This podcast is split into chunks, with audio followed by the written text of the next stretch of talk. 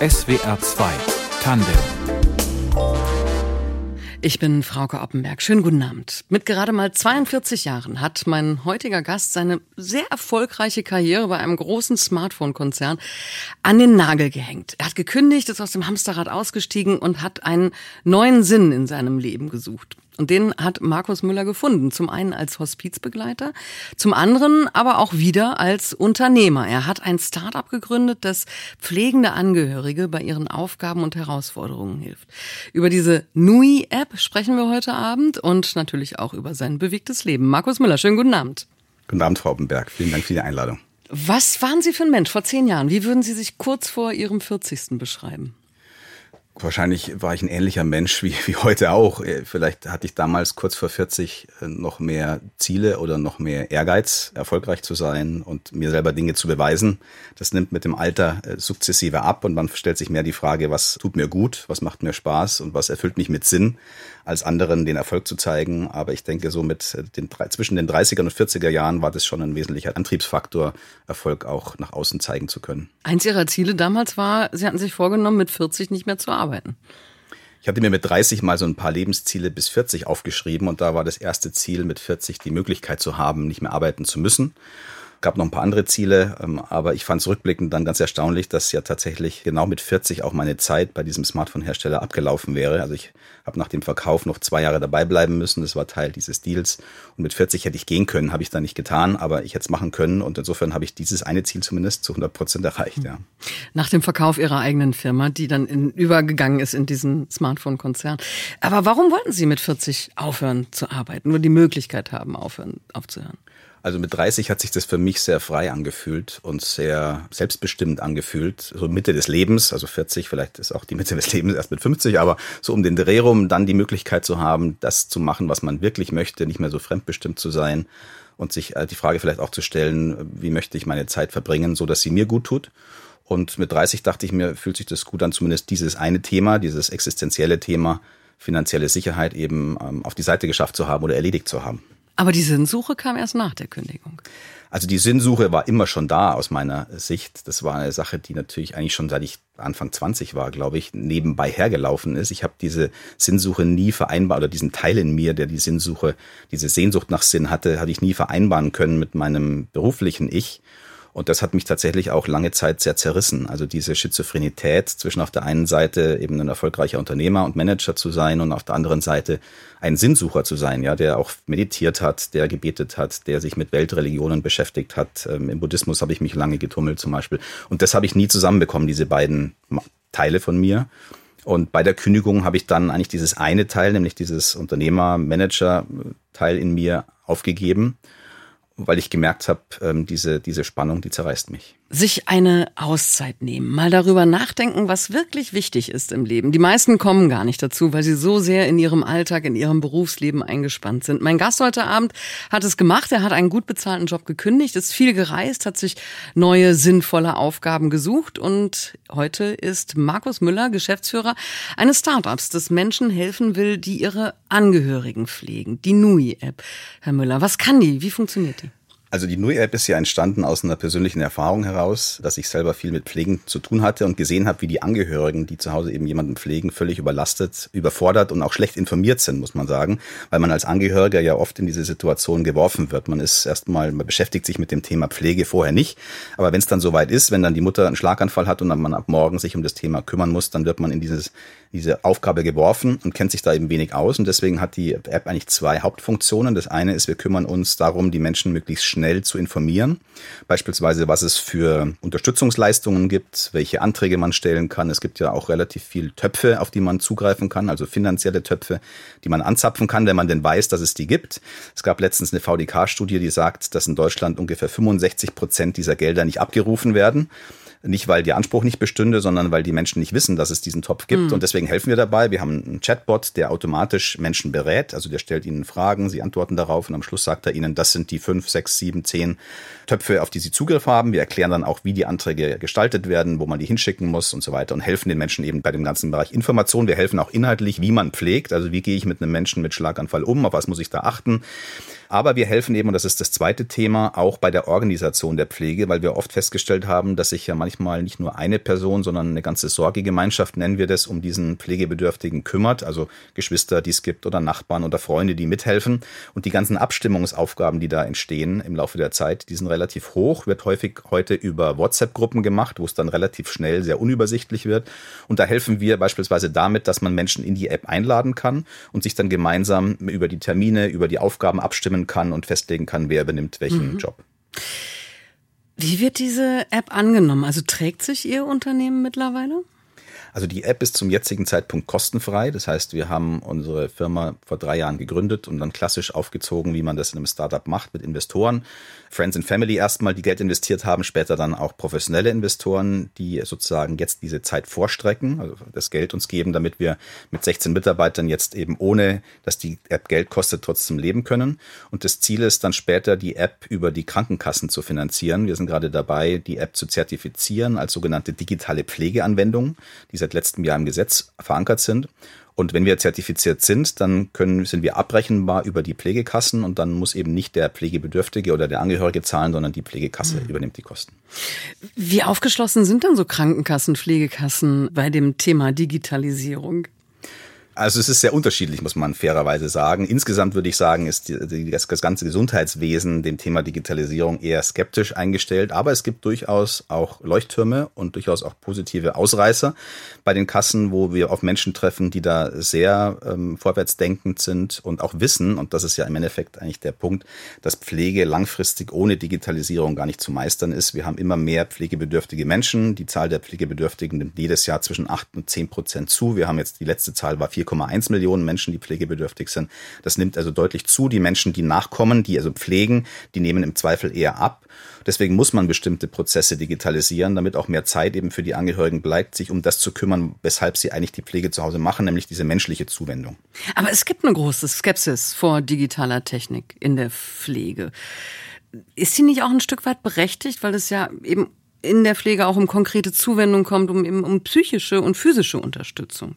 Ja, also bei Digitalisierung in der Pflege denken die meisten immer an irgendwelche Roboter, die dann entmenschlicht den Pflegebedürftigen versorgen und sorgen sich dann eben um diese menschliche Zuwendung. Tatsächlich geht es eigentlich in der Digitalisierung der Pflege um was ganz anderes. Es geht nämlich darum, die administrativen Prozesse zu digitalisieren und den Pflegenden, sowohl den professionell als auch den informell Pflegenden, diese Aufgaben abzunehmen, damit genau wieder mehr Zeit für diese menschliche Zuwendung bleibt. Ja, oft ist es ja so, dass gerade wenn Sie in der professionellen Pflege schauen, die Pfleger ein Drittel oder sogar die Hälfte ihrer Zeit nur mit administrativen Aufgaben verbringen und dann eben weniger Zeit für die menschliche Zuwendung bleibt. Und wenn man das digitalisiert, das Schöne an der Digitalisierung ist ja, dass sie skalierbar ist. Also ich muss so eine Software einmal bauen und dann kann sie eine Familie nutzen und dann kann sie aber auch eine Million Familien nutzen. Und das ist eben bei diesem menschlichen Thema nicht das, es gibt nicht die Möglichkeit, die Menschen zu klonen, sondern da brauche ich wirklich mehr Pflegekräfte. Das ist ja auch der Fall. Wir brauchen mehr Pflegekräfte, aber wir müssen die eben entlasten auf der administrativen Seite. Wo ist der Stand jetzt? Also welche Rolle spielt Digitalisierung aktuell in der Pflege? Also die äh, Einführung der digitalen Pflegeanwendungen letztes Jahr im Gesetz ist ein super Zeichen in die richtige Richtung. Unser ehemaliger Gesundheitsminister Jens Spahn hat das damals angestoßen. Das ist jetzt dann in der Umsetzung. Also wir warten jetzt gerade auf die Verordnung, die dann genau bestimmt, wie man sich zertifizieren kann als digitale Pflegeanwendung. Insofern ist da was Gutes angestoßen worden vom Gesetzgeber. Natürlich muss es dann auch gelebt werden. Der Vorteil, den wir haben, ist, dass wir ja in der informellen Pflege tätig sind. Das heißt, wir sprechen Amateure quasi an, also Menschen wie Sie und ich, die einfach in einen Angehörigen pflegen. Und da ist für uns eigentlich der kritische Punkt, dass wir diese Menschen erreichen müssen. Also wir müssen einen Weg finden, denen von unserer App zu erzählen, das, was wir jetzt hier auch im Radio tun, ist eine tolle Sache.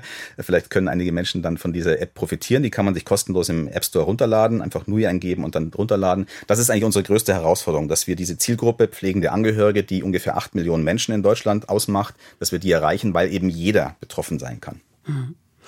Mal von Ihrer App abgesehen, haben Sie noch ein Beispiel, wo Digitalisierung, wo digitale Technik in der Pflege nützlich ist?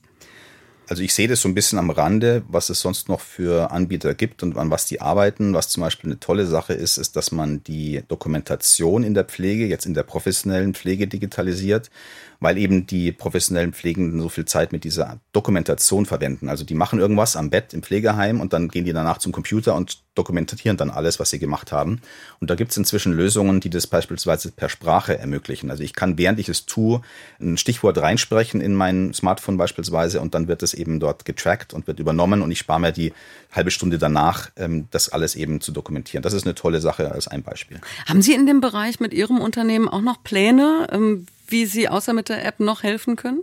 Also wir wollen uns weiterhin konzentrieren auf die pflegenden Angehörigen, weil wir denken, das ist eine große Zielgruppe, ähm, die heutzutage eben noch gar nicht bespielt wird, also die noch gar nicht unterstützt wird. Wir denken, da ist genug zu tun. Natürlich haben wir Visionen, wo wir unsere App weiterhin entwickeln wollen. Wir wollen, eigentlich ist die Vision, dass wir mit unserer App so die App für pflegende Angehörige sind. Also wenn dieser Pflegefall eintritt, lädt sich ein Angehöriger die App runter, lädt alle anderen ein und hat dann mit dieser App Zugriff auf alle Unterstützungsleistungen, alle Funktionen, die er rund um die Pflege braucht und muss sich eben nicht noch noch an anderen Stellen informieren. Das wäre so unsere Vision, in, in, auf die wir in den nächsten paar Jahren hinarbeiten. Markus Müller ist heute Abend mein Gast, Geschäftsführer und Mitgründer des Startups Nui, das mit digitaler Technik die Pflege unterstützen will. Und Sie waren früher ein sehr erfolgreicher Geschäftsmann in der Digitalbranche. Sie haben ich versuche es mal schnell zusammenzufassen, obwohl es ein langes Leben ist, was man nicht gern in wenigen Worten zusammenfassen kann. Sie haben Jura studiert, währenddessen schon für ein Computerunternehmen gearbeitet. Sie haben mit Ende 20 ihr eigenes Unternehmen gegründet. Das haben Sie dann später an den großen Konzern verkauft, für den Sie dann auch ähm, als Führungskraft tätig waren. Das ist eine sehr steile Karriere. Ging die eigentlich immer bergauf? Natürlich nicht. Also ich glaube, nichts wächst immer, nichts geht immer bergauf, sondern es gab auch Krisen zwischendurch, auch wirklich existenzielle Krisen, wo ich fast äh, das Handtuch geworfen hätte, muss ich zugeben. Also wir hatten 2008, 2009, als die Finanzkrise damals aufkam, hatten wir tatsächlich eine Situation, wo wir mit unserem Unternehmen damals wirklich kurz vor der Insolvenz standen. Ich habe damals mit meinen bestehenden Investoren gesprochen, habe gesagt, ich brauche nochmal Geld, um weiterleben zu können. Und die haben gesagt, na, wir wollen eigentlich nicht mehr weiter investieren. Und dann habe ich gesagt, also ich brauche von euch bis Freitag Mittag 12 Uhr eine Aussage, dass ich nochmal von euch eine Million bekomme, sonst können wir nicht weitermachen und sonst muss ich zum Insolvenzgericht gehen und anmelden. Und dann kam um 11 Uhr, kam dann tatsächlich der Anruf, also Sie machen nochmal mit. Da können Sie mhm. sich vorstellen, die Nächte davor habe ich nicht gut geschlafen. Also solche Situationen muss man als Unternehmer auch meistern. Das gehört mit dazu, glaube ich, auch zum Erfolg, einfach wieder aufzustehen nach einem Misserfolg und dann gestärkt daraus vielleicht hervorzugehen. War das eigentlich geplant? Wollten Sie eine solche Karriere? Also als Kind gar nicht. Ich wollte als Kind immer das werden, was mein Vater war. Der war Wirtschaftsingenieur und war angestellter Manager und auch recht erfolgreich in dem, was er getan hat. Das war immer mein Vorbild. Ich wollte immer dasselbe tun, wollte auch Wirtschaftsingenieur werden. Das hat sich dann später aber völlig zerschlagen. Wenn man so erfolgreich ist, wie viel Arbeit steckt in den Tagen und wie viel Freizeit bleibt da noch übrig? Ich habe immer äh, mich schwer getan mit diesem Work-Life-Balance-Begriff, weil für mich es eben nicht die Situation gab, dass ich links mein Leben und rechts meine Arbeit hatte, sondern ich dachte mir, ich habe ein Leben und Teil dieses Lebens ist eben meine Arbeit und die hat, das ist richtig, zu Zeiten einen relativ großen Teil meines Lebens eingenommen. Ähm, aber für mich war das, waren das sehr fließende Übergänge. Also es war einfach so, dass ich das gerne gemacht habe, was ich getan habe und dass ich gerne gearbeitet habe und das auch gar nicht so als Arbeit empfunden habe. Ich habe dann irgendwann mal gemerkt, das war dann zu einem späteren Zeitpunkt, dass mir bestimmte Dinge abgehen, beispielsweise ein normales Sozialleben zu haben, mit Freunden Zeit zu verbringen. Und das hat, wurde dann irgendwann so stark der Wunsch, dass ich, dass es schlussendlich auch dann zu der Kündigung geführt mhm. hat. Sie haben vorhin gesagt, Sie haben sich auch im Laufe dieser Karriere öfter mal die Sinnfrage gestellt. In welchen Momenten?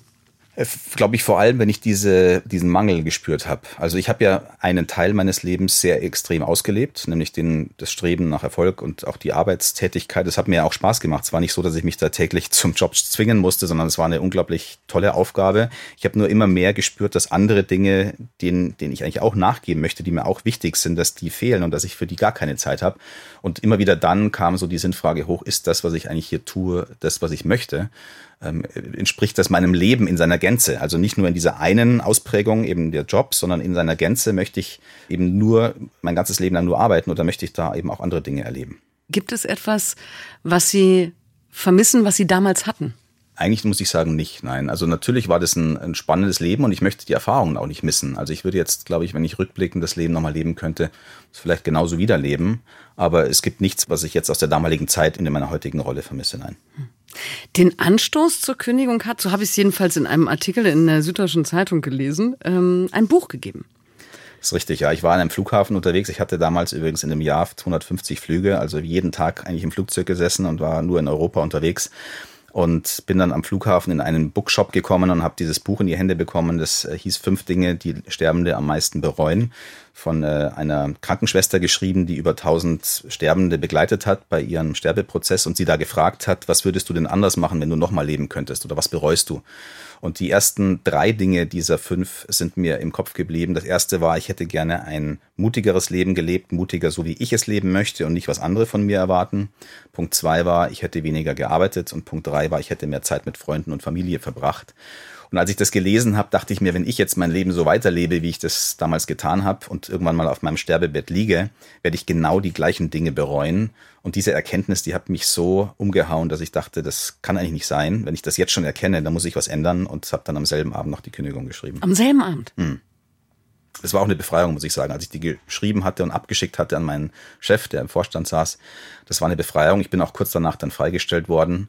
Ähm, das macht man ja so mit Manager, Managern und bin am selben Abend dann noch der Freistellung nach Thailand geflogen und habe dort sechs Wochen in der Hängematte verbracht, lesend, um mein Adrenalinlevel auf ein gesundes Maß zu bringen, weil natürlich dieser Job auch mit viel unterwegs sein und mit viel Verantwortung haben, einen hohen Stresslevel nach sich zieht und dieses Adrenalin, was man da aufbaut, das ist auf Dauer sicher nicht gesund. Wie haben denn Kolleginnen und Kollegen, Ihr Chef oder auch Freunde und Familie auf diese, ja, vielleicht für andere überstürzte Aktion mhm. reagiert?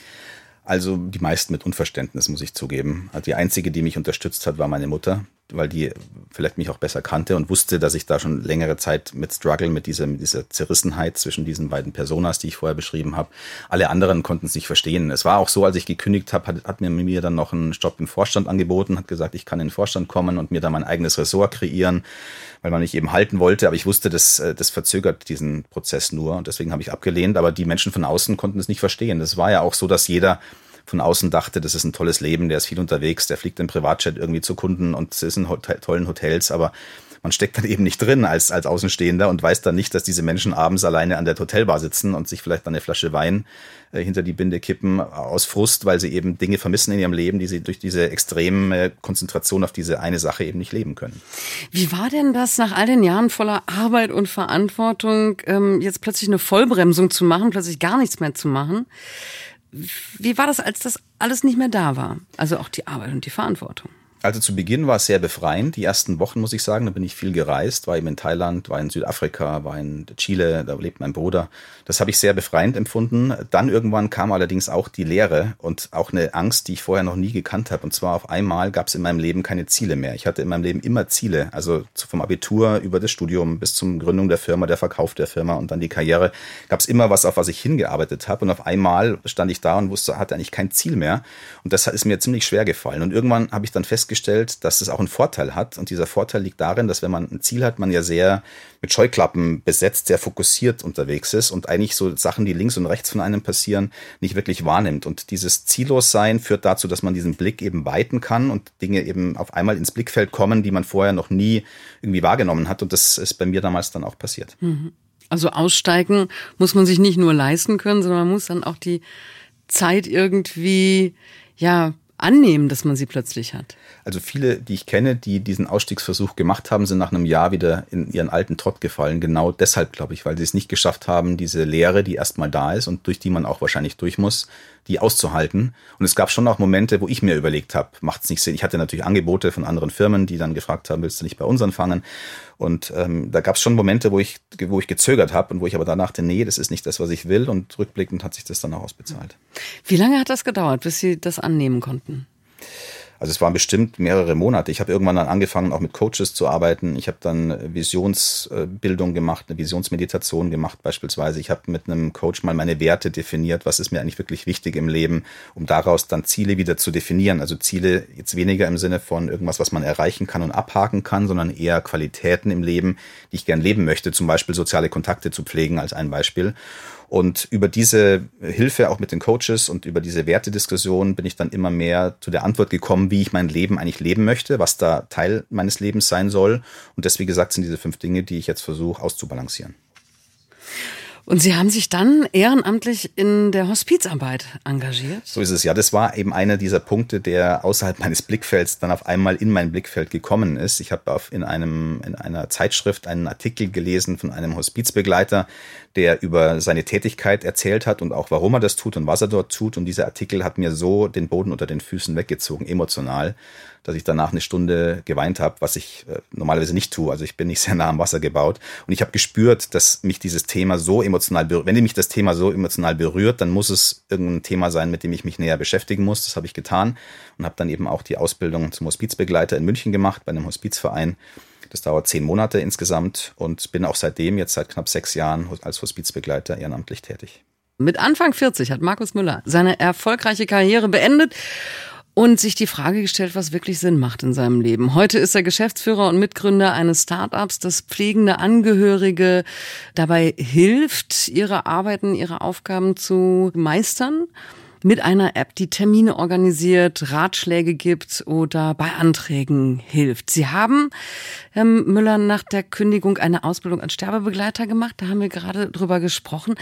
Was haben Sie gelernt? Was waren die wichtigsten Erfahrungen, die Sie gemacht haben? Also ich habe da ganz viel dabei gelernt und die spannendste erste Erfahrung, die ich gemacht habe, war, dass ich als Unternehmer immer sehr lösungsorientiert bin und überlege, zu jedem Problem gibt es eine Lösung und man kommt dann mit zwei, drei Lösungsvorschlägen, probiert dann eine davon und wenn die nicht klappt, nimmt man die nächste. Und ich habe dann aber mal feststellen müssen, dass es bei dem Tod eben keine Lösung gibt und dass auch dieser Lösungsansatz, diese, diese Idee, ständig in Lösungen zu denken, da nicht, nicht hilfreich ist, sondern dass es darum, dabei wirklich darum geht, das auszuhalten. Also diese Angst auch vor dem Tod auszuhalten, auch dieses Unwissen vor dem, was danach kommt, auszuhalten und, und das ist das Entscheidende, einfach nur da zu sein also präsent zu sein. Und was ich dort lernen durfte, war die Tatsache, dass eben Präsenz und Dasein auch eine unglaubliche Kraft und Stärke hat und dass das oft genau ist, was diese Menschen brauchen. Dass man also nicht mit Lösungen kommen muss für die Ängste, sondern einfach nur diese, durch diese Präsenz, diese Angst oder dieses Ungewisse mittragen muss. Das war ein unglaublicher großer Lernfortschritt. Und das Zweite, was es mir, was ich glaube ich gelernt habe, was es mir gebracht hat,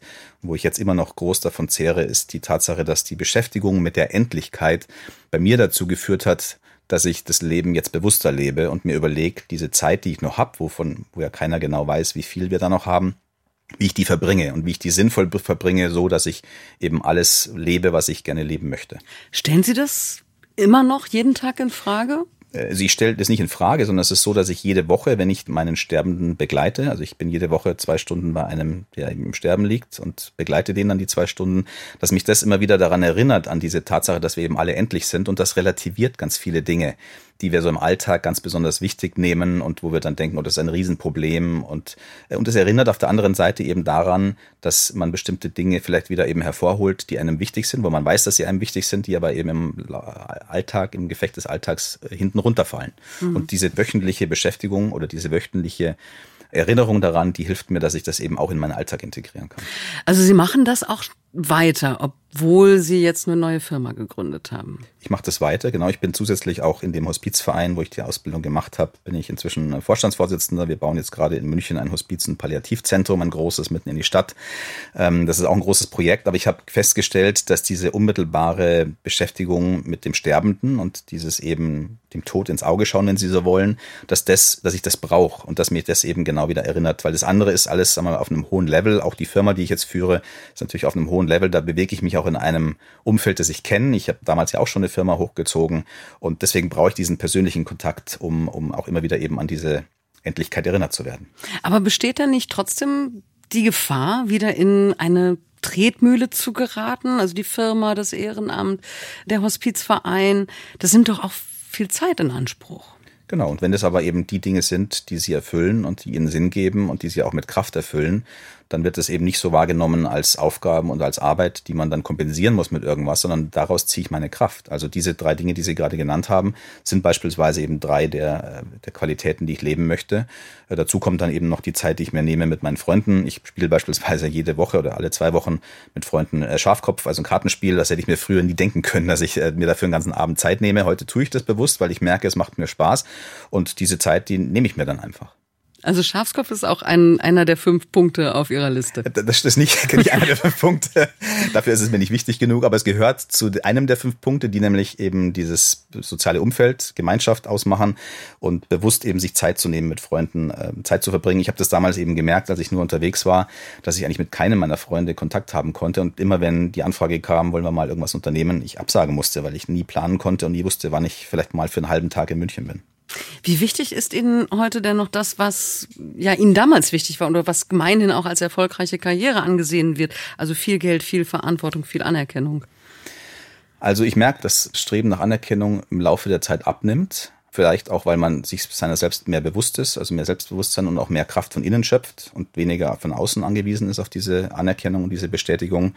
Geld merke ich auch. Also natürlich ist es schön, Geld zu haben und ich verdiene auch gern Geld und bin auch gern erfolgreich mit meinem Unternehmen. Aber man merkt irgendwann, dass äh, irgendwann auch gut ist. Also dass noch mehr davon dann nicht glücklicher macht. Im Gegenteil, das führt eigentlich dann eher dazu, dass man sich dann große Gedanken macht, wohin mit dem Geld und wie verliere ich das Geld nicht und wie lege ich es sicher an. Und das sind dann Dinge, die eigentlich im Zweifel einen eher unglücklicher machen, als man man vorher ohne äh, diese Probleme war.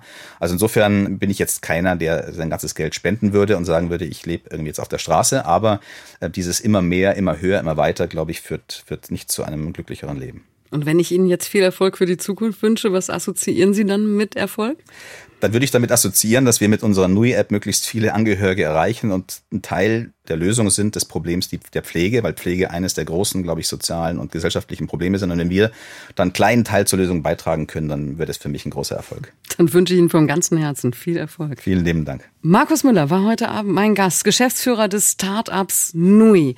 Vielen Dank für das Gespräch. Sehr gerne, Frau Oppenberg. Redaktion der Sendung hatte Elinor Krogmann und für die Technik war Michael Bast verantwortlich. Ich bin Frauke Oppenberg. Machen Sie es gut.